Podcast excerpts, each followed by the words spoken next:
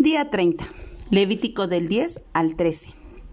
El pueblo de Dios debía ser apartado para él. Dios instruye a Moisés acerca del establecimiento de diversas leyes ceremoniales de purificación con el propósito de enseñarles de manera tangible la diferencia entre lo puro y lo impuro y guiarlos hacia la santidad.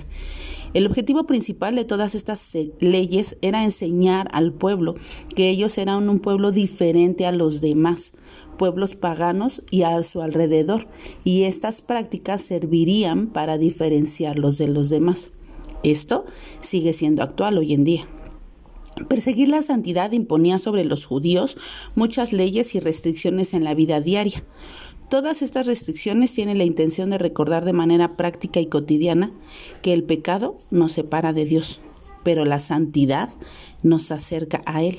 En el libro de Levítico encontramos muchas veces la frase como mandó el Señor o alguna frase similar.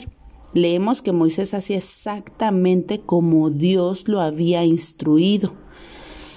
Si lees Levítico 10.1, quiero que pienses, ¿qué hicieron Nadab y Abiú? ¿Por qué piensas que Dios juzgó esa transgresión de forma tan severa y tan dramática? ¿Qué indica esto acerca de la importancia de obedecer las instrucciones de Dios? Lee Hechos 10 del 9 al 23 y Colosenses 2.16 a la luz de la porción que leímos hoy en Levítico. En el Nuevo Testamento vemos cómo la distinción entre animales puros e impuros terminó. Sin embargo, el pueblo de Dios continúa siendo un pueblo llamado a la santidad, apartado para Dios.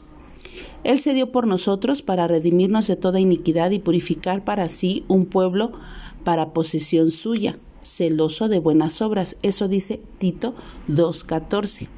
Te voy a invitar a que el día de hoy medites en este texto de Tito a la luz de lo que hemos estado leyendo en el libro de Levítico. ¿Puedes darte cuenta del valor del sacrificio perfecto de Cristo de una mejor forma? Si eres un hijo de Dios, has sido apartado para Él? ¿Vives en santidad? ¿Qué implicaciones tiene este concepto en tu vida y en tus decisiones? Que tengas un muy bonito día y que Dios te bendiga.